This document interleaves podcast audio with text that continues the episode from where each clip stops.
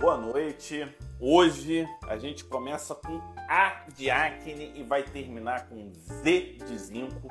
Sejam todos muito bem-vindos ao Pele Digital Cast. Você sabe que é aqui que a gente faz a gravação do nosso podcast, sempre às terças-feiras, 8 horas da noite. E se você é novo, está chegando aqui, é, eu agradeço a presença, seja muito bem-vindo. A gente fala de medicina de uma forma leve, descontraída, sempre com viés dermatológico, mas não apenas dermatológico. Aqui é um espaço para médico. Olha o Mayra na área, é dermatologista venezuelana que mora em Miami e aqui é um local onde a gente faz amigos, né? Amigos online, pelo menos a gente está sempre, está sempre se encontrando. É, o Omar daqui a pouco está chegando aqui comigo para a gente poder falar sobre o assunto. E esse assunto ele foi inspirado num post que o, que o Omar fez falando do zinco, né? A importância do zinco e como o zinco influencia no desenvolvimento, né? E influencia no tratamento. Então, a gente vai perguntar dele, né? Ele que leu o artigo de, de acne e zinco.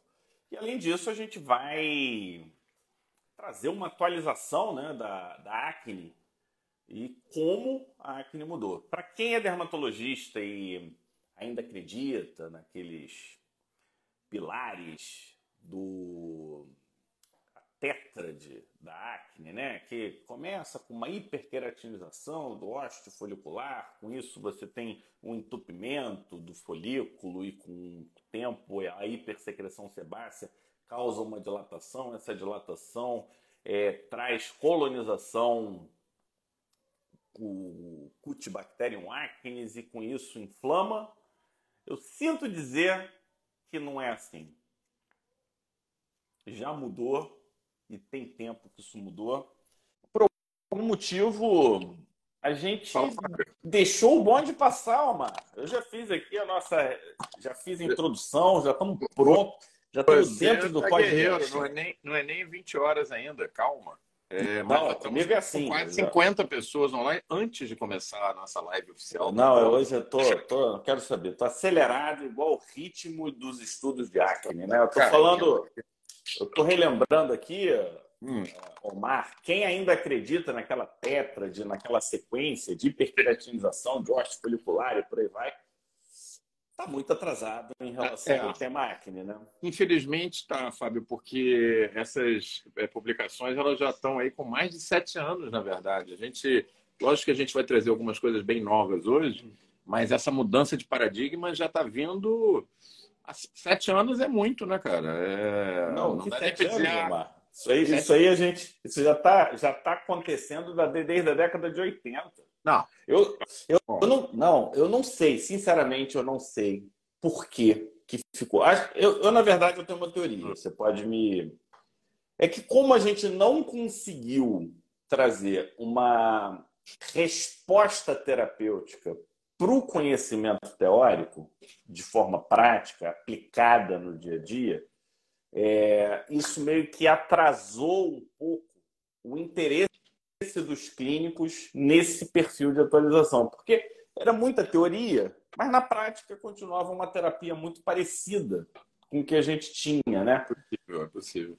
E, e nós clínicos, a gente vai muito atrás daquela coisa. O que, que eu posso fazer? O que, que, que, que muda na minha rotina? Como é que eu melhoro o meu paciente? Então, como não teve um, uma repercussão e um impacto direto na terapêutica, eu acho que por isso o interesse é, de ir atrás e ver detalhes não foi tão grande. Mas, mas, agora, a coisa, mas, mas, agora a coisa mudou completamente. Mudou. Você sabe disso, o pessoal está aí, muito por causa da, do fato de que todo esse conhecimento, que como o Fábio estava comentando, já vem realmente do final do século passado, mas que acelerou muito nos últimos sete, oito anos, está é. desembocando numa coisa que talvez a gente se falasse nisso há cinco anos atrás parecesse ficção científica. Vacina para acne é o que está mudando o jogo, né? Porque aí a gente, pela primeira vez, vai poder ter uma abordagem preventiva. Né? Preventiva e não simplesmente tratar o quadro já presente.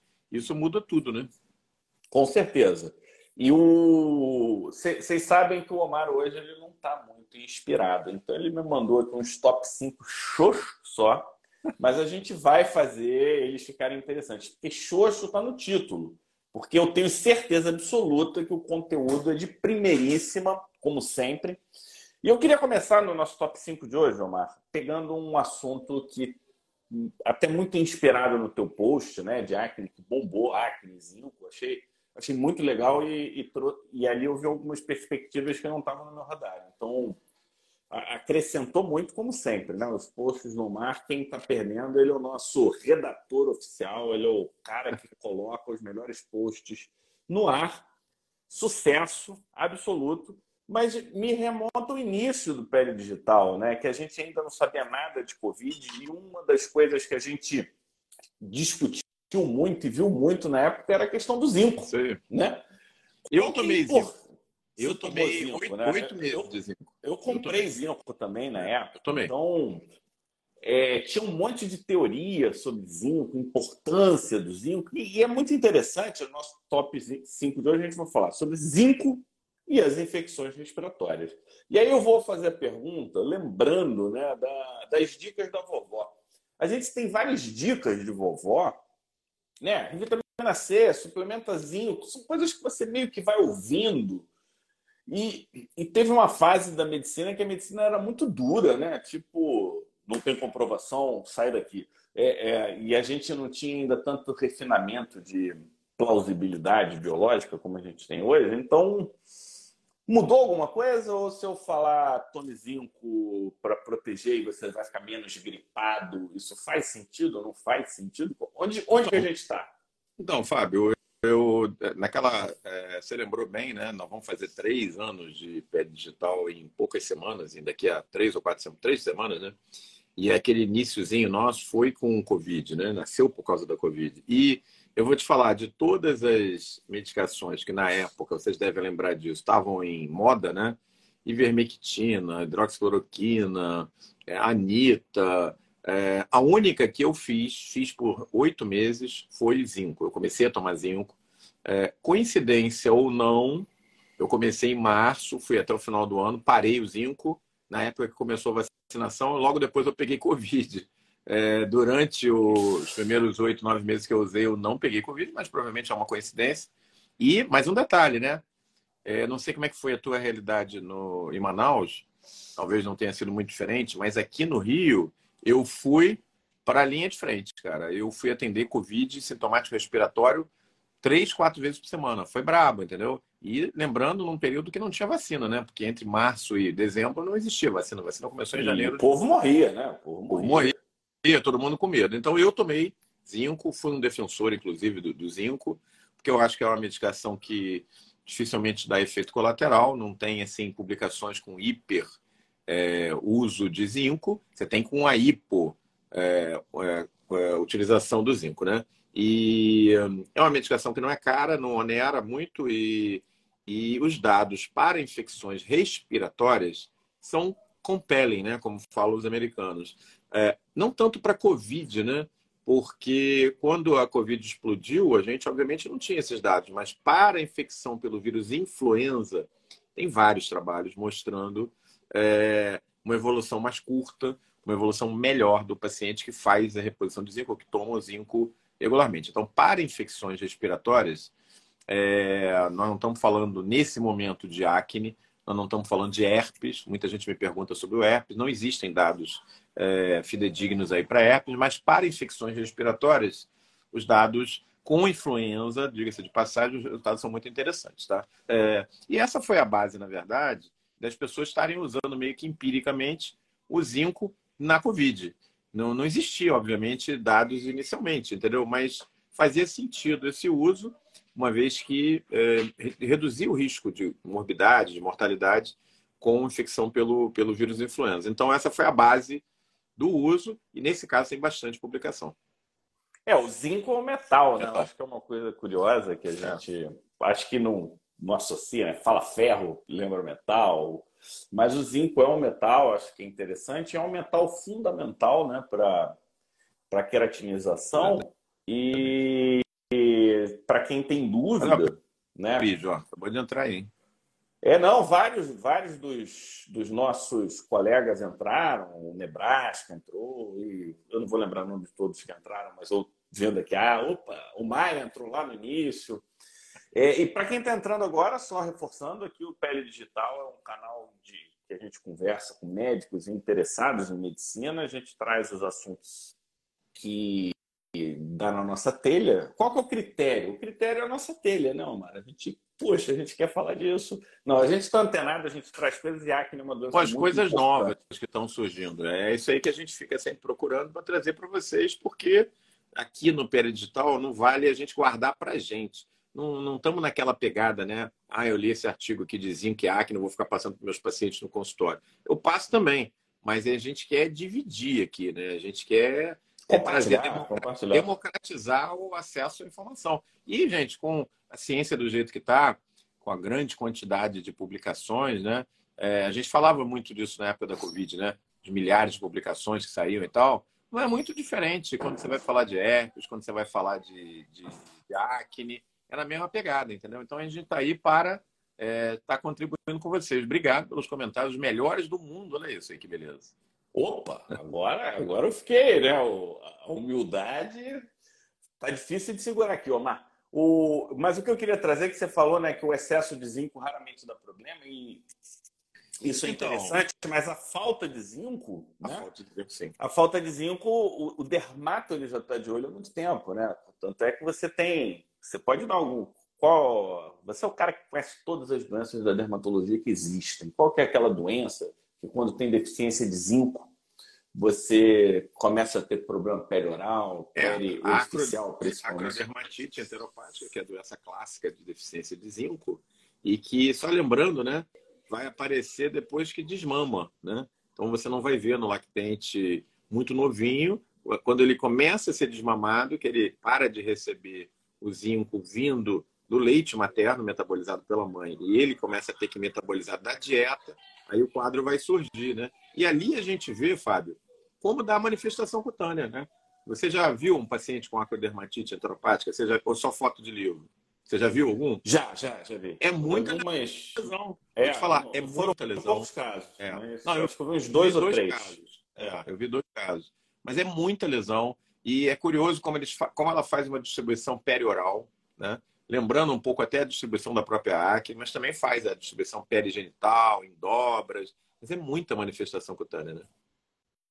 Ó, o pessoal já quer saber de você esse excesso de zinco depleta cobre. Putz, agora foi você que cobre também, também eu não tenho para queratinização. É, é a Jana, é a Jana que está perguntando. Jana, eu não tenho essa informação. Se alguém puder aqui ajudar se o excesso de zinco depleta cobre, eu não sei. O, o que eu posso dizer é o seguinte: é, na epiderme, o excesso de zinco, você sabe quem controla? Se tiver excesso? O que? Desculpa, é que eu estava lendo aqui, me distraí. Se tiver, se tiver excesso de zinco na epiderme, quem controla é, é a melanina. A melanina é um scavenger de metais. Ah, então, se tiver excesso de ferro, se tiver excesso de zinco, ele puxa e protege. Então, essa é uma das funções imunológicas da melanina. Porque quando você tem muita melanina, ela não deixa o ferro ficar disponível e ela não deixa o zinco ficar disponível. Isso é, isso é interessante, né? Então, agora, tem... agora, Fábio, ainda em cima da questão do zinco e da, do mecanismo de ação, da, da, da, da baixa de zinco, os dados. Não, é, são... é, o top 4 que você vai falar agora? Top não, 4? não, ainda não. Ah, tá. Antes disso. É, os dados mostram o seguinte, que é, o pessoal está é, é, comentando a questão de excesso de zinco pode atrapalhar a absorção de cálcio. Isso realmente está descrito. Cobra, não sei dizer, mas mas já estão pode... colocando aqui, ó, cada 15 miligramas de zinco, 1 miligrama de cobre para você ter o, o equilíbrio. O equilíbrio. Mas o, o que os dados mostram, com hipo, é, é, níveis hipocéricos é, né, de zinco, é, tem dados bem interessantes mostrando o seguinte, que quando essa baixa de zinco é aguda, é aguda, por exemplo, numa desnutrição, numa coisa, num evento mais agudo, ou numa síndrome desabsortiva, ou após uma cirurgia bariátrica extensa, enfim, é, você costuma ter um impairment do sistema imune, ou seja, uma queda de qualidade do sistema imune. A gente vai ver isso em mais detalhes no outro top. Mas quando você tem essa redução de zinco mais a longo prazo, crônica, você tem, olha que interessante, um aumento da, da inflamação. Ele passa a agir como uma, uma, uma ação pró-inflamatória, quando essa baixa de zinco se dá a longo tempo. E aí é que começa a ficar interessante para a questão da, da acne, entendeu? Como uma doença crônica que ela é. É, eu vendo aqui na internet pesquisa de segundos e segundos, o que quer ver? A relação do zinco inversa com cobre. Então, realmente tem esse, esse balanço aí do, do zinco e do cobre. E aí eu vou fazer, enquanto você, no nosso top 4, a gente vai falar, né? Você não gostou? Mecanismo... Você achou xoxo meus tops de hoje? Não, não. Não, eu, eu, o tema eu achei muito legal. Eu achei xoxo a forma como você apresentou, né? Geralmente você é um pouco mais inventivo e criativo. Mas hoje você, por exemplo, top 4 de hoje oficial é o seguinte: top 4, mecanismo de ação. É, é isso que está escrito ali. Mas aí a gente pode florear, né? No nosso top 4 de hoje, é, Omar, eu como tenho muita curiosidade. Eu como tenho muita curiosidade. É. Como o zinco age no nosso corpo? Ou seja, o Gost... mecanismo de ação. Né? Qual o mecanismo de ação? Então, então é... quando a gente vai ler, existe um artigo muito legal que eu separei e encaminhei para o grupo, nosso grupo de, do Clube Imune Expert foi. Eu já mandei esse, esse artigo para o Arlindo tem umas duas semanas, três semanas. Então eu não tenho certeza se ele já foi disponibilizado ou se ele está na fila para chegar é, nos nossos alunos do Clube Imuno Expert. Para quem não sabe, é, são aqueles alunos nossos aqui do PL Digital que, além de fazer o, clube, o, o curso de imunologia, o Imuno Expert, eles acompanham a gente no clube em que a gente está toda semana separando um artigo bem legal comentado, né? por mim ou pelo Fábio. É, nesse artigo, que tem o seguinte título: O goleiro do sistema imune. Esse é o título em inglês, né? Uh, mas traduzindo é o goleiro do sistema imune. E ele mostra, Fábio, o seguinte: que a ação do zinco no sistema imune se dá em todos os braços da imunidade. Se dá maciçamente, principalmente na imunidade inata, tá? Imunidade inata, essa é maciça e acontece através do Toll-like receptor 4, o TLR4. Só lembrando, né? Toll-like receptors, eles são relacionados basicamente à função antibacteriana. O, o Toll-like receptor 6 e 7 é que é para doença viral. Toll-like receptor abaixo disso, 1, 2, 3, 4, é para reconhecimento de padrões de superfície de infecção bacteriana. Então, quando você não tem o zinco é, de forma aguda, né, que eu estava comentando, você tem uma redução da resposta imune para bactéria, para lipo, para reconhecimento de lipopolissacarídeos da superfície da bactéria. Complicado, não é? A bactéria tem estrutura de superfície que são de origem lipídica, são lipopolissacarídeos. Uma das formas mais rápidas e imediatas do nosso sistema imune agir, ao invés dele produzir anticorpos, produzir resposta imunicelular, que pode levar duas semanas, ele reconhecer esse jeitão da bactéria, né? São chamados pumps, dumps, que a gente já falou aqui no curso de imuno, e ele ativa a célula apresentadora de antígeno via Toll-like receptor 4. Então, esse mecanismo de reconhecimento de estruturas de superfície bacteriana, especificamente lipopolissacarídeos, fica comprometido. É, então, para a imunidade inata, a baixa de, de zinco ela é, é, devastadora, vamos dizer assim. Mas quando você vai estudar é, sistema imune adaptativo, tanto o braço celular como o moral, você vai ver que o zinco ele está presente em uma engrenagem fundamental na maturação, por exemplo, das células T. Praticamente todas as subpopulações de células T que a gente, no nosso curso Imuno Expert, botou com aqueles chape... com aquelas, né? Aquele negócio. Então, você tem dificuldade de maturação dessas células em, na, é, a nível químico e a nível periférico, no linfonodo também. Quem acompanha a gente no curso Imuno Expert sabe do que, que a gente está falando, né? Porque você tem é, maturação tímica, que é a universidade tímica, né? Como a gente colocou no nosso curso, né? Vamos dizer assim. O, o, o linfócito ele entra ali dentro do timo, é como se fosse uma universidade, como se fosse uma faculdade do timo. E ele vai sendo testado. É, o, vem cá, o linfócito, você reconhece estruturas do próprio corpo? Ah, eu reconheço. Samba, já, já roda logo. Ah, você confunde estruturas bacterianas com estruturas do corpo? Ah, de vez em quando eu confundo. Roda também. Vaza daqui. Toda vacilada que o linfócito dá, ele sai. Só sai do timo aquele linfócito que é todo enquadrado, entendeu? Como é que, como é que fica linfócito?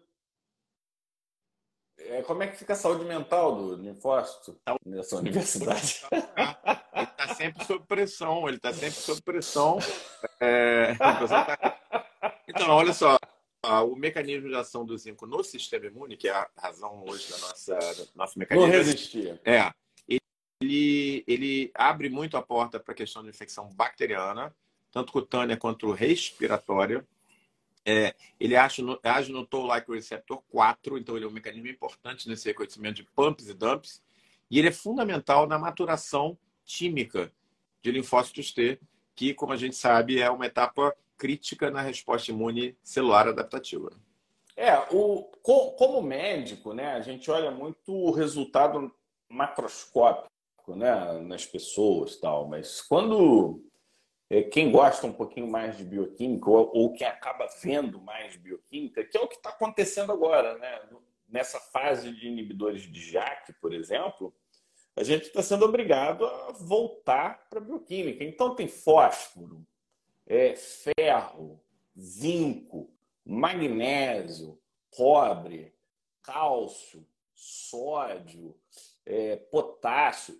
Eles estão em todos os lugares. Todos né? lugares. Ou para controlar a carga, ou como cofator de reações enzimáticas, ou como membros de braços dos receptores para a parte conformacional. Ou seja, eles são fundamentais, né? Sem, tanto é que são os elementos, né? É, sem eles você não tem vida, né? Nós poderíamos até ter um top 3.5 perguntando à inteligência artificial.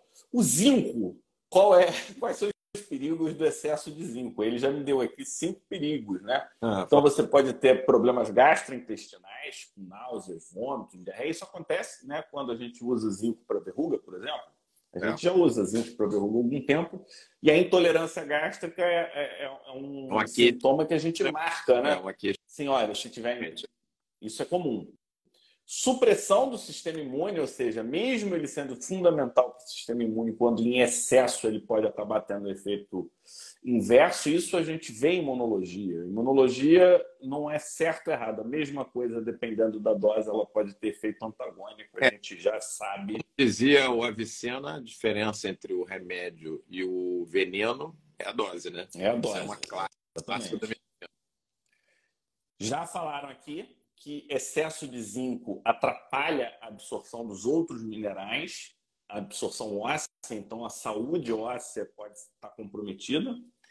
Danos do sistema nervoso periférico, aqui, dormência, formigamento e até dor, em casos extremos de neuropatia periférica, e problemas renais, porque excesso de zinco pode levar a afetar a função renal e causar danos aos rins. Aqui foi o que a inteligência artificial falou para gente em menos Ô, Fábio, de um segundo. E ainda em cima disso, se vocês forem lá no nosso, na nossa homepage né, do, do Peridigital e acessarem é, as nossas lives antigas, vocês vão ver que tem uma live que foi muito legal da gente fazer. Não sei se você lembra dessa live, deve lembrar, com o Límulos, aquele caranguejo ferradura. Lembra disso? A gente, essa live foi bem legal porque eu peguei, fiz a arte lá com o. Para quem não, não assistiu ou não lembra, existe um. sangue azul? É, exatamente. É, lá, eu botei tem, lá, tem qual, é, é, qual é a substância mais cara na biologia, na, nos laboratórios. Aí todo mundo fala, ah, é ouro, é prata, é platina. Não é. É o sangue azul de um caranguejo chamado caranguejo de ferradura, ou o nome, o nome científico é Limulus, que é considerado um fóssil vivo. E quando você vai lá e punciona o sangue desse caranguejo, ele não é vermelho como o nosso. Ele é azul porque ele é rico em cobre. Então você vê que o cobre que está em equilíbrio aí com o zinco, é, ele é simplesmente funciona como ferro para carregar oxigênio no caso desse animal que é um que é um, um fóssil vivo, né? Então é de se imaginar que no passado remoto muitos dos animais ali, talvez iniciais existentes, usassem o cobre como é, meio de transporte do oxigênio no lugar do ferro. E aí você vê como é que é importante, faz todo sentido o zinco que está em equilíbrio com ele ser um, é, um íon, um metal fundamental em várias dessas funções biológicas, e como a gente está descrevendo hoje, aí, principalmente no sistema imune. Já já eu vou achar aqui o, em qual episódio a gente é, falou porque, né, do sangue azul. A, a, razão do sangue azul é porque ele permite, de forma imediata, uh, o diagnóstico das infecções bacterianas mais graves, que é, de bactérias, separa bactérias gram-positivas de gram-negativas. Esse foi um, foi um período wild aqui, selvagem, vamos dizer assim, do Digital, em que a gente fez em sequência essa live que foi histórica. Ó, episódio número 24, se tiver alguém da equipe, eu vou pedir para botar aí o... Vou, já vou falar aqui para o pessoal colocar nos stories. É, é, esse episódio e eu queria, no nosso top 3 de hoje, você sabe o que eu estava fazendo antes do nosso top 3 de hoje? Eu entrei no nosso curso de Mono. Não, eu entrei no nosso curso de Mono. Eu não consegui assistir a aula toda, mas eu fui para a nossa aula de imunopatogênese da acne. Uhum. E eu abri a live de hoje é, da seguinte forma, lembrando daquela tétrade clássica, né, em que você tem a hiperceratose, do ósteo folicular, ou ali da, um pouco acima do infundíbulo, que causa obstrução, levando a que é associada né, essa hipersecreção sebácea, poderia estar relacionada então ao entupimento, à dilatação, hipercolonização do Cutibacterium acnes eu vou até falar Propionibacterium acnes, porque isso é a fisiopatologia da época do Propionibacterium é. acnes. É. E, por fim, chega a inflamação. E aí, de repente, a gente conhece e descobre que inflamação é um fenômeno primário, que os hormônios androgênicos eles precisam e dependem da dos adipócitos e esses adipócitos eles usam o IGF-1 como principal combustível e Sim. via de ligação entre a alimentação e a parte hormonal e que o Cutibacterium acnes é o cara que inicia todo o processo inflamatório, ou seja, o, que a gente entendia como inflamação aguda por excesso de neutrófilo, nada mais o, é do... O propinobactério, na época, era considerado dos, dos uh, itens o último a entrar e o menos importante. Ele mudou completamente. Ele veio para ser o primeiro item o mais precoce. Exatamente. completo, né? O... Trocou tudo. Trocou tudo. Trocou tudo. Então, acne é um é processo inflamatório crônico.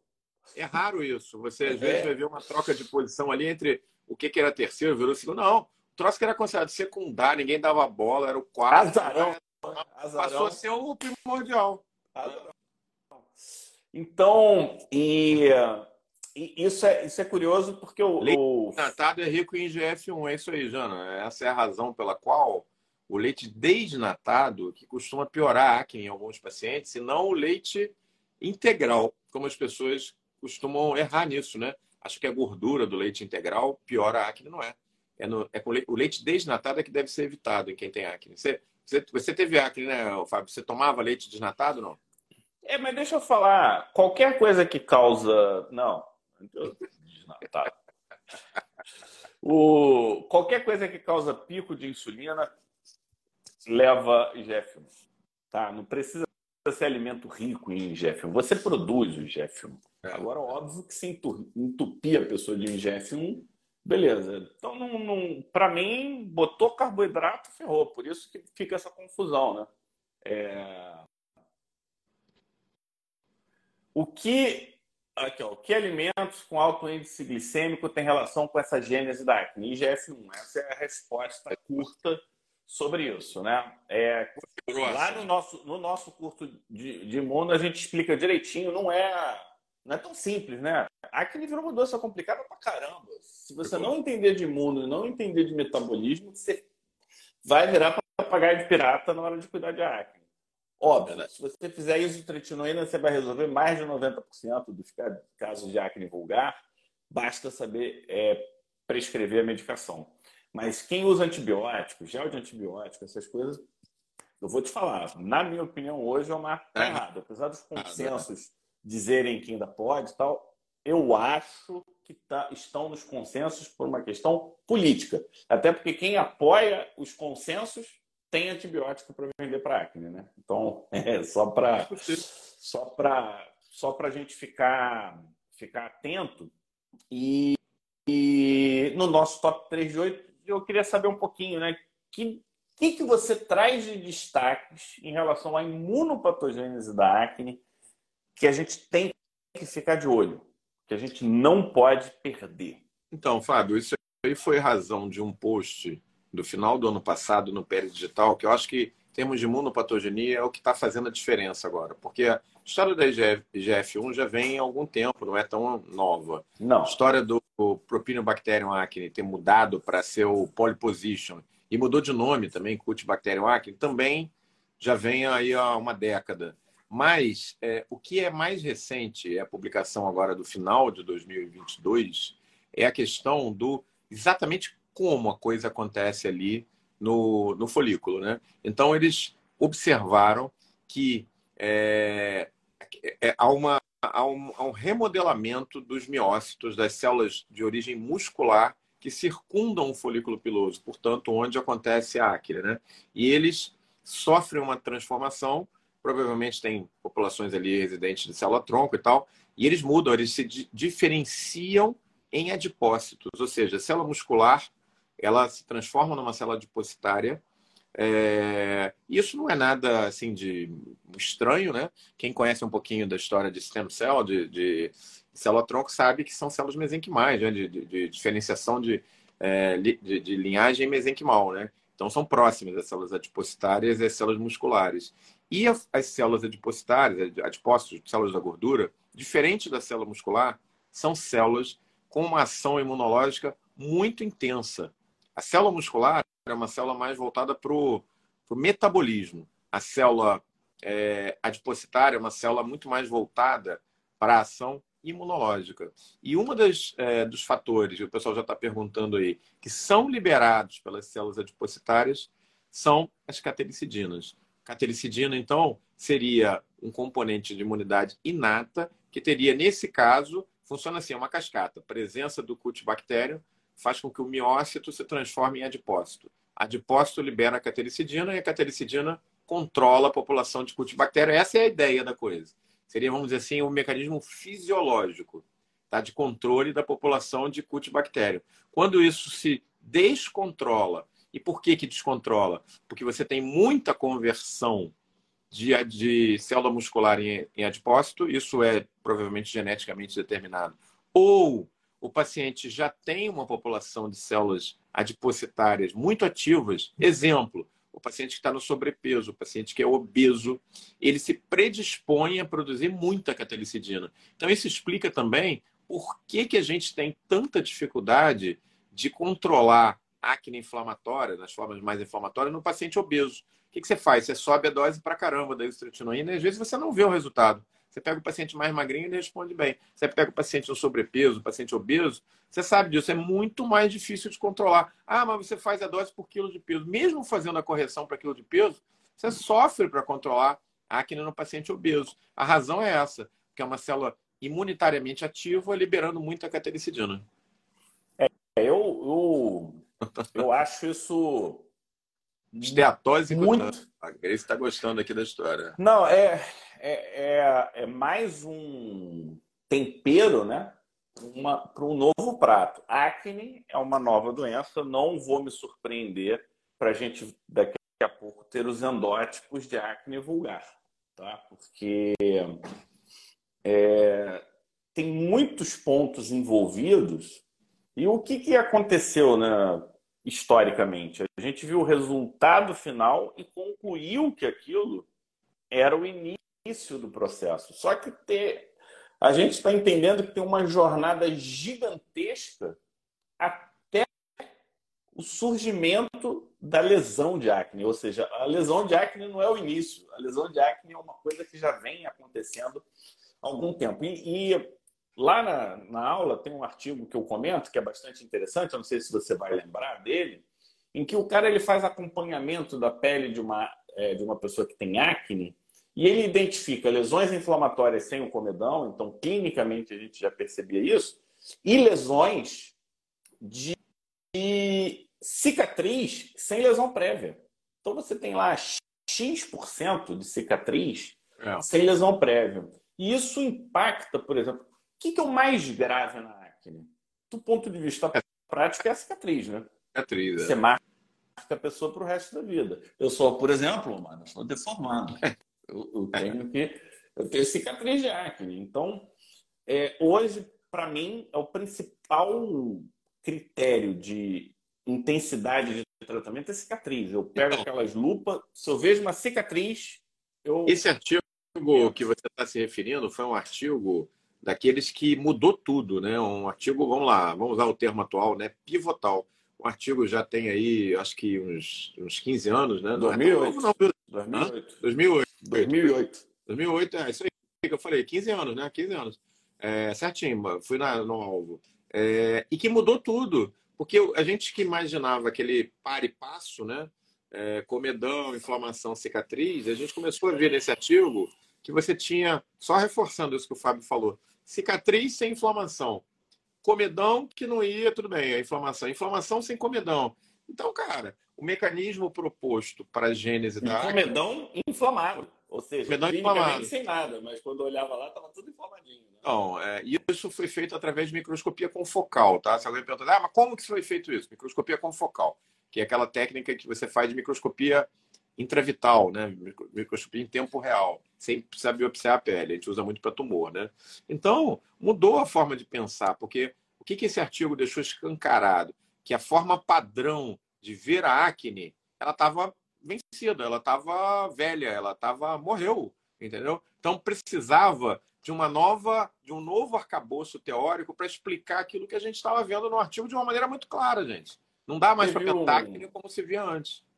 Teve um congresso que foi muito engraçado, eu não sei se eu já comentei com você, ou se eu cheguei a comentar, uma conhecida nossa, muito querida.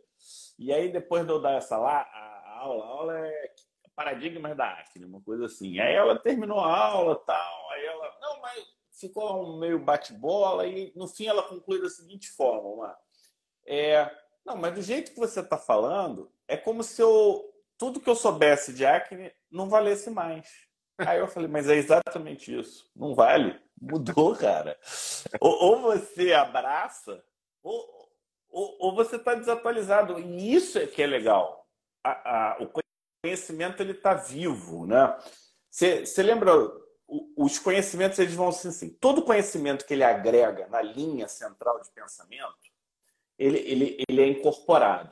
Mas além desse mainstream, né, dessa via principal, tem aqueles conhecimentos que eles vão sendo tipo faz sentido, mas você não conecta. E com o tempo, vários desses artigos eles vão acontecendo, aí eles geram uma nova, é como se fosse um novo fio, e esse fio se enquadra na via principal. Então, demora um tempo entre um, um determinado conhecimento, que pode ser top de linha, ser incorporado na via central de pensamento. Então, foi isso que aconteceu com a Acne. Então, a gente está vendo esse movimento desde a década de 80 com o Leaf, só que para a gente poder incorporar isso e, e, e, cair no nosso top 2 de hoje e no nosso top 1 de hoje, demora um tempo para a gente entender, para a gente maturar, para a gente translacionar esse conhecimento e, e ter uma aplicabilidade prática e objetiva hoje a gente está com Hoje a gente está com um tempo legal, né? Eu sei que tem um assunto aí que a gente não abordou ainda, não está nos tops, mas eu sei que você gosta de falar nele, que é a questão de microbioma e acne e de barreira cutânea, de integridade de barreira cutânea. É, eu acho que era legal, não é o tema de hoje principal, porque a gente está falando mais de zinco, mas a gente vai falar do estudo que trouxe a gente aqui hoje, que é o top 2 de hoje, mas como é que você vê é, a questão de é, microbioma e integridade de barreira cutânea na acne? Microbioma, então,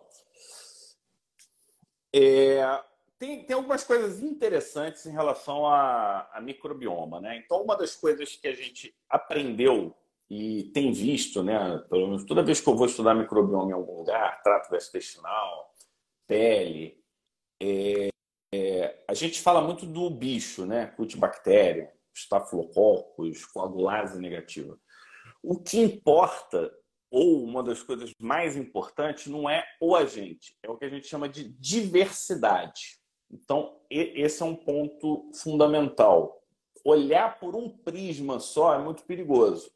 É a relação deles com a nossa pele que é importante. No caso da pele, no trato gastrointestinal, é uma coisa. Dois, é, eu não vou lembrar o nome técnico, a gente tem alguma live que a gente traz esse nome técnico, mas funciona assim.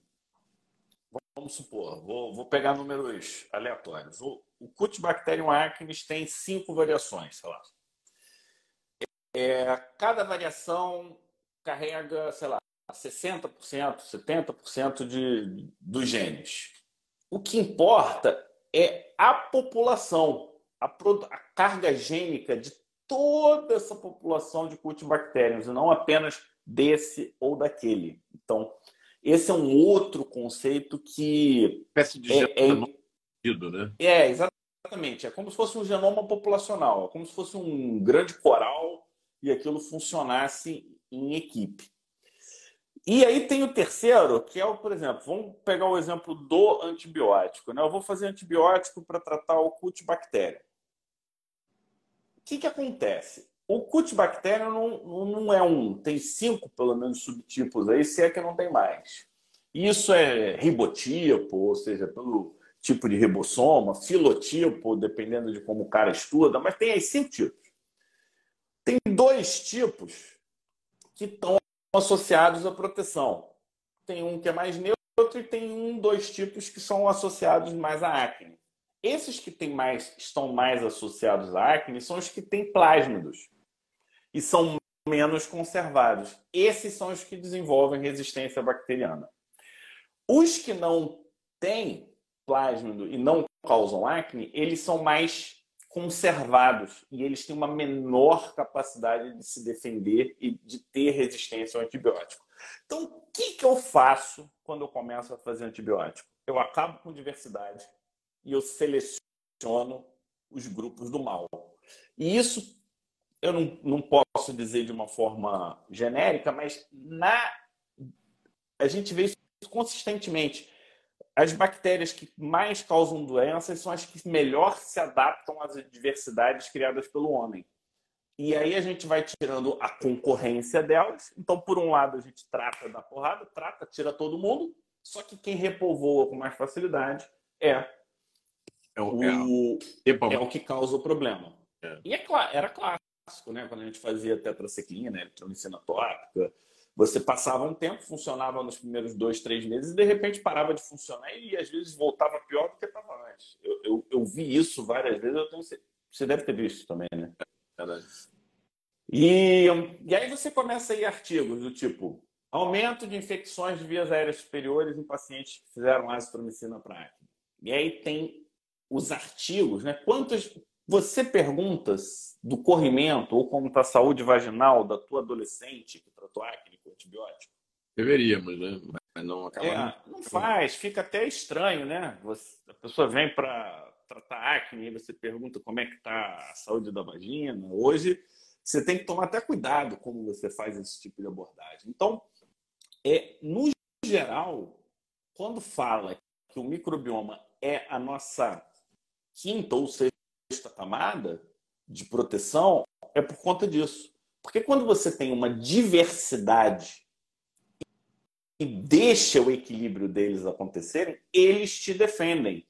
Na nossa live que a gente fala do lugdunensis, o lugdunensis tem uma enzima que chama-se a lugdulina. A lugdulina mata Staphylococcus aureus como se fosse a criptonita do Staphylococcus aureus. Então, nariz que tem lugdunensis não Staphylococcus aureus não entra. Não Só que cria. não se cria. Só que Lugdunensis é sensível à penicilina. Então, é. você vai fazendo mil antibióticos, mata o Lugdunensis, tira dali, e aí e a coisa vai acontecendo. né? Pessoal, que a gente sempre defendeu aqui, o Fábio é o grande é, levantador, vamos dizer assim, dessa, dessa tocha, né? Da, cheerleader. Cheerleader. É, cheerleader. Da, da, de evitar a questão do uso tópico ou oral e ou oral do antibiótico no tratamento da acne. Que é isso que ele falou muito bem. Até funciona no primeiro momento, em alguns pacientes, até por mais tempo, mas a longo prazo, na maioria dos pacientes, gera rebote, gera piora do quadro e, e outras complicações, porque na verdade você está queimando ali medicação que tem potencialmente uso sistêmico. Né?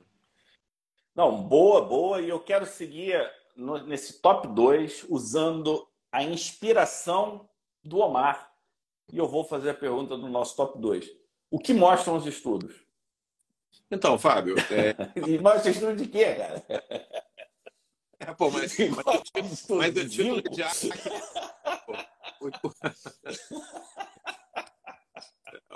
Mas tá bom, a gente segue aqui, não, a gente não perde rebolado, pessoal. É, o título, o título de acne é zinco. Bom, olha só. É, além do estudo, além do estudo que eu separei para o Clube Imune Expert, que fala sobre zinco como goleiro do sistema imune, né? É, tem um trabalho bem legal que foi publicado agora no final de 2022, num daqueles estudos que só chinês consegue fazer. Por quê? Porque ele é melhor do que a gente? Não. Porque lá tem gente pra caramba, né? Um bilhão e meio de pessoas, então os caras têm aqueles é, estudos mega musculosos em termos de, de é, casuística, né? Então esse, esse estudo aí é uma meta-análise, relembrando, né? Meta-análise é quando você pega estudos diferentes, trata, é, faz um tratamento estatístico para transformá-los como se fosse o mesmo estudo desde o início. E ele, então, vai avaliar nos pacientes com acne inflamatória. Então, assim, o que, que precisa é, para entrar nesse estudo? Você tem que ter acne inflamatória. Não necessariamente adolescentes. É, houve uma pergunta aqui no chat sobre a questão da acne da mulher jovem. Então, elas também eram elegíveis para entrar nesse estudo. Todos os tipos de acne, com exceção da cloracne esse era, um, era acne relacionado. Que você trouxe uma atualização Exato. muito legal também, que se der tempo, acho que é legal a gente comentar. Exatamente. Tem um, a gente tem baixado bastante coisa de acne. Tem um post nosso recente chamando, dizendo, contando que o termo cloracne deve ser abandonado em, em, em detrimento de um novo termo, mostrando que muitas das lesões de cloracne não são acne, são tumores benignos, como amartomas locais. Isso é bem legal. Tá lá no, no post do. Podia fazer até um. Tem umas lesões bizonhas, né? Que eram chamadas de cloracne que não faziam muito sentido, né? Agora... Que lembra até um tumor mesmo, né? Mas enfim. É... Então, esse estudo, bastava você ter acne do adolescente ou acne da mulher jovem, você não podia ser cloracne, porque parece que cloracne é outra história. A gente ainda pensa em cloracne como acne, mas ela não é, não, tá, está tendendo a não ser mais considerado acne. É, e aí, cara, é, eles foram avaliar, os caras fizeram um estudo de meta-análise legal, foram avaliar nível sérico de zinco nesses pacientes e o que, que a reposição de zinco fez na média com esses pacientes. E os, os dados desse estudo de meta-análise são bem claros, são bem é, interessantes, mostrando que pacientes com acne inflamatória, via de regra, cursam com pouca, com baixa quantidade de disponibilidade de zinco sérico. Né? Existe uma correlação estatística importante entre níveis séricos mais baixos de zinco e inflamação na acne. E os dados também mostram que os pacientes em que, o, que tinham acne, né, que houve a reposição de sulfato de zinco é, em níveis apropriados, houve melhora e facilidade do controle clínico da acne. É, não que as pessoas usem o, o, o sulfato de zinco como é, monoterapia, o estudo deixa isso bem claro, Pode até ser monoterapia, mas frequentemente ele é mais, ele é acrescentado ao tratamento clínico da acne, junto com os tratamentos clássicos, leia-se aí peróxido de benzoíla quando necessário, ácido retinóico quando necessário, é, e até tratamentos sistêmicos como a isotretinoína. É, e, e melhora clínica desses pacientes quando há reposição. Então, assim, os dados são bem interessantes desse estudo. Obviamente, que é o único estudo de meta-análise, mas é um estudo grande, com alguns milhares de pacientes, que mostra os resultados de uma forma tão clara, mas é uma publicação recente, de 2022, por isso que a gente se animou de fazer aí o post, vídeo e uma série de dados aí legais desse material. É, eu queria tirar uma dúvida contigo, né? Isso é um, uma coisa é a gente ver um, um dado importante e interessante. A gente viu que tem plausibilidade biológica até porque você mostrou a importância do zinco aí nos no receptores Toll-like. A gente sabe que Toll-like 2 e 4 estão relacionados à imunopatogênese da acne. A gente sabe que interleucina 6 e 8 estão relacionadas à imunopatogênese da acne. Agora, quando a gente fala de zinco, a gente está falando de um metal que ele é armazenado intracelular em diversas células, ele flutua ao longo do dia. Então, no, não é igual glicose, né? Que você tem aquele nível estável, controlado. É... Como é que a gente traduz isso, né? Do ponto de vista prático. A gente foi até a pergunta do Renato. A gente deve dosar zinco dos nossos pacientes com acne, ou seja, faz parte agora da nossa rotina, é pelo que você leu. E a segunda, em que momento você repõe zinco, né? Só se tiver realmente baixo e se fizer a reposição, vai fazer por um tempo pré-definido, vai acompanhar isso do ponto de vista sério. Acho que essas são as dúvidas, né, do ponto práticas. É, o gente... artigo ele ele aborda os próprios autores não têm uma posição oficial para responder essas perguntas e eles também dividem essa discussão com quem está lendo o artigo, né? Mas fundamentalmente é, assim, o bom senso na medicina é a coisa fundamental, né, Fábio? Então, eu acho que assim, você tem um paciente com uma acne pouco inflamatória, que está respondendo bem ao tratamento tópico, obviamente, numa situação como essa, não, não vejo indicação, não faria dosagem de zinco. É, os próprios autores sugerem no final do artigo que isso deveria ser guardado para aqueles pacientes com uma acne mais inflamatória e de controle mais difícil. Então, assim, eu acho que é uma questão de bom senso, até de não onerar a abordagem é, diagnóstica do paciente, terapêutica, né? Pacientes esses que já vão ter que comprar medicações e tudo mais.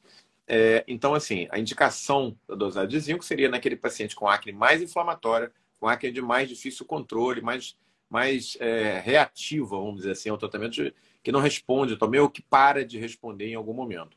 Para o paciente que está bem, não há necessidade. É, da mesma maneira, ficar dosando repetidamente níveis de zinco é, não teria indicação nesses pacientes que estão bem, que estão respondendo bem, mas poderia ser feito e é su sugerido pelos autores que pudesse ser feito. É, eles comentam a questão da periodicidade, que eles entendem que pelo metabolismo envolvido no zinco, o tempo que leva para você repor os níveis de zinco e tal, que isso não deveria ser feito em períodos mais curtos do que três meses, então, seria um número mágico né, proposto por eles para que a gente pudesse fazer esse acompanhamento e que seria feito naquele paciente, novamente, com mais dificuldade de controle do quadro, com mais. É, assim, que está mais complicado mesmo, né? Você pode associar zinco com isotinoína, sim. Assim, e eles comentam também a questão de que se, se seria eficaz a reposição apenas oral ou se ela poderia ser feita de forma tópica. E tem dados desse artigo mostrando que o zinco manipulado e usado de forma tópica poderia sim ter um efeito benéfico, obviamente que não no máquina grau 4, com lobata, cística, muito inflamatória, mas em casos um pouco mais brandos, o máquina grau 2 seria interessante sim. Olha, Omar, se o teu casamento estiver balançando e você tiver deficiência de zinco, eu vou te dar uma boa notícia. É. Ostra, cada 100 miligramas de ostra tem Cara, é riquíssimo em zinco. Então zinco você pode. Zinco pra caramba. Então você pode usar o zinco para dar uma melhorada no clima da casa e ainda repor a quantidade de zinco. Então, é, eu acho que zinco, a alimentação, na maioria das vezes, é suficiente, né? Não é, não é um, uma substância que falta muito. Qual é o melhor sal para repor zinco? Essa era uma pergunta, e na época do Covid falava-se muito, e parece que o bisglicinato é a melhor opção. É. Né? Do dia normal você precisa o quê? De 10 miligramas? Em torno de 10 miligramas. 10, 10 miligramas. Se você vai repor, você pode fazer um pouco mais do que isso ao longo de um período. Durante a pandemia, esse período que eu fiquei tomando, eu tomava 25 miligramas. E zinco a gente usa tópico há algum tempo, né? A gente usa tópico em dermatite seborreica. Ó, quanto tempo a gente não usa zinco? A gente usa zinco em dias da escola, né? A gente usa zinco. Iritionar. Tem muito tempo. Pô, verdade. É. O pessoal está perguntando. Então, Nesse estudo não abordava rosácea. Ah, apesar do nome em alguns livros de acne rosácea, eu vou dizer assim, eu não gosto dessa nomenclatura. Eu encaro rosácea como uma doença separada. Mayra, a Mayra está sempre com a gente aí. É, o Rafael está dizendo que usou acetato. Cara, eu, eu não tenho conhecimento de química para fazer essa resposta, mas da resposta assim, na época que eu fui um pouco mais a fundo, o bisglicinato parece que é a melhor opção. Mas, mas isso a gente pode ver. Vou perguntar da inteligência artificial aí, Qual é o melhor sal para repor zinco? Vou dar uma olhada. Para quem não sabe, o, o casamento do Fábio está até sofrendo um certo impacto. Ele agora só quer. Só, só foi eu falar da ostra para ele que ele quer. Pô, ele só não pode ser um cara vingativo, Tem assim, não. Me pergunta para a inteligência artificial: inteligência artificial, o que, que eu devo fazer essa noite para agradar a minha esposa Valesca? Daqui a pouco eu vou perguntar aqui também. Ele, eu perguntei do sal, ele não entendeu, né? Bis, Tá, mas então, no top 1, vamos. Enquanto eu acho a, a resposta aqui da minha, da minha vida, todos os meus problemas vão ser solucionados graças à inteligência artificial. Mas isso agora. É, inclusive, eu queria aproveitar antes do nosso top 1, aproveitar que a gente está cheio de gente, fazer um convite.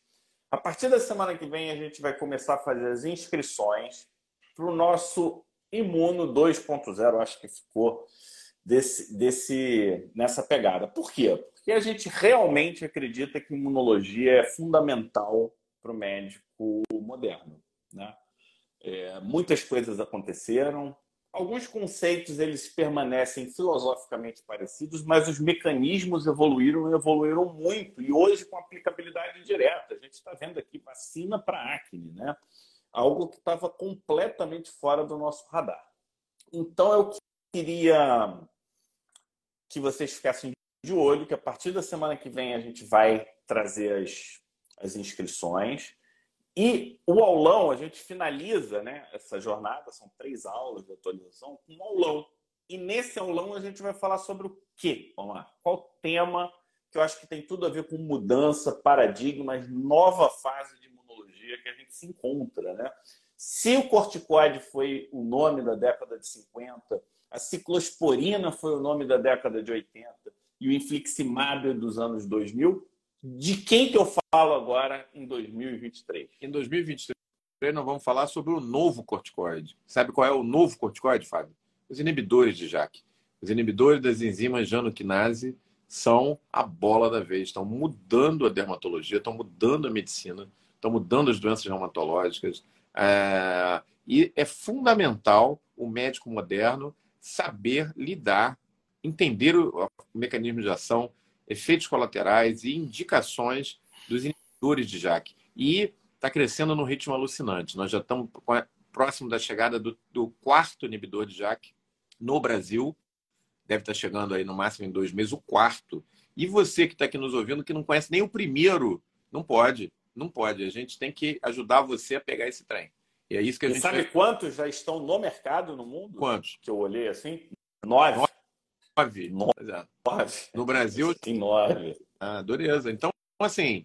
É... Ah, e... e... um deles é tópico, né? A gente tem opção um tópica. De um desses que tá, já tem tópico. Então, a gente está falando aí de potencialmente uma medicação que possa realmente vir substituir o corticoide em várias, em várias situações, né? Eu, eu acredito nessa possibilidade. É um novo corticoide e inibidor de JAK, né? Então a gente vai preparar esse material da mesma maneira que no último curso Imuno Expert a gente teve um cuidado enorme de abordar a resposta imune, o sistema imune de uma forma friendly, né? amistosa. Você lembra das células que ficaram amigas da gente? Foi bem legal. A gente vai fazer isso com os inibidores de JAK. Para você que tem aquela dor dentro do peito, caramba, eu estava fazendo estética, só estética, caramba, e eu perdi a onda dos imunobiológicos, por onde que eu pego esse trem? Cara, você não pode perder o segundo trem. O segundo trem tem nome e sobrenome, chama inibidor de enzima janoquinase, de JAK, é um novo corticoide. Como que o dermato não, não entende de, do novo corticoide? Tem que entender tudo, pô. Ficam gozando a gente, dizendo que a gente usa corticoide por todas as vidas, até por vidas dúvidas. Então, o novo corticoide, o corticoide do futuro, melhor, né? Corticoide 2.0 é o inibidor de JAK. Então a gente está preparando esse material. Se preparem, porque vai arrebentar quarteirão, vai ser muito legal. Vocês vão aprender tudinho com a gente aqui no Pé Digital. É, é isso aí. E estamos com mais de 200, então nossa live hoje Bombou. Chama... Bombou. bombando, bombando. E no top 1 de hoje, para a gente finalizar rapidinho, porque a gente, eu acho que falou bastante coisa, né? Tivemos temas extras e tudo. No top 1 de hoje, eu quero saber a Jack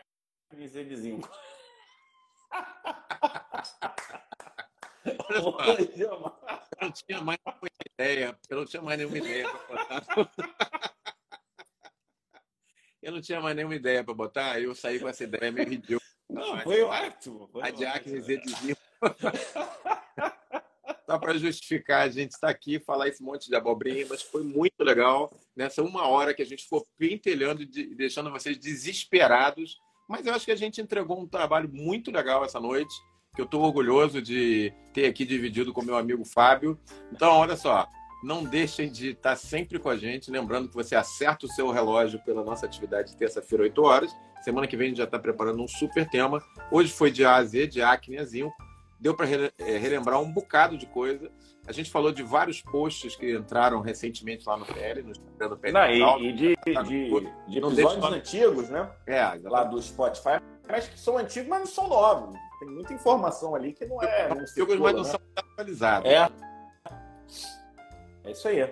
E é isso aí. Mais uma vez, o, acho que o top 1 de hoje foi a maior enrolação do Pele Digital dos últimos 50 anos. Já pode, já pode, já estou botando lá na frente, mas serviu para animar o pessoal no fim. Agradecer mais uma vez a, a presença.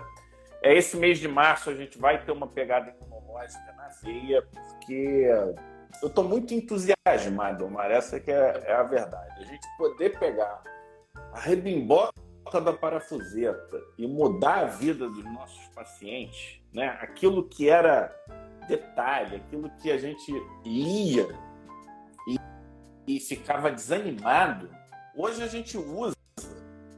E, e vou te falar, a lei inibidores de JAK não é mole, não é só. A gente só lê porque tem esses remédios. É porque senão a gente não leria. Não, não leria. Porque quando você lê inibidor de Jaque, quando você lê Jaque, você já fica, caraca. Quando você entra nas stats, você fala, caraca, tem mais todas essas aqui. É. Putz, o que, que eu faço? Mas os remédios estão aí, então a gente não pode abrir mão de entender o que está acontecendo. Porque não dá para ser papagaio de pirata com Jaque como a gente foi.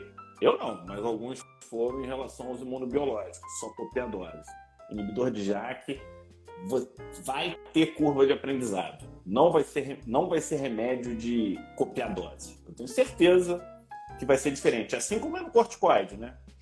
Eu, eu, já dei exemplos aqui, né? Eu, eu, no caso que eu já contei aqui, o paciente com pênfilo chegou, fiz, a pessoa veio com corticoide, o que, que eu fiz? Fiz corticoide e ela ficou boa. Como? É como faz o corticoide, não é só o corticoide.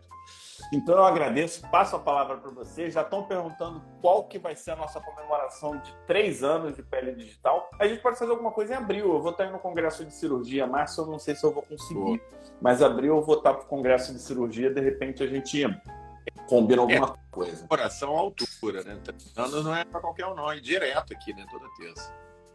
Vários comentários aqui dizendo que quero achar um comentário aqui. Quanto mais. Ah, não sei. Tem muito, muito, muito obrigado. Boa noite a todos. Isso aí. Até a próxima. E semana que vem, algum tema de imunologia vai aparecer. Um grande abraço. Valeu, Marcos. Pessoal, se cuidem, boa noite, obrigado por, por a gente sempre dar essa, essa força maravilhosa, o tempo todo aqui com mais de 200 pessoas. Se cuidem, espero que vocês tenham gostado. Quem é, gostou, não deixa de ir lá no Instagram do Pé Digital e dar uma curtida em todos os posts sobre a Se cuidem. Isso aí, abração.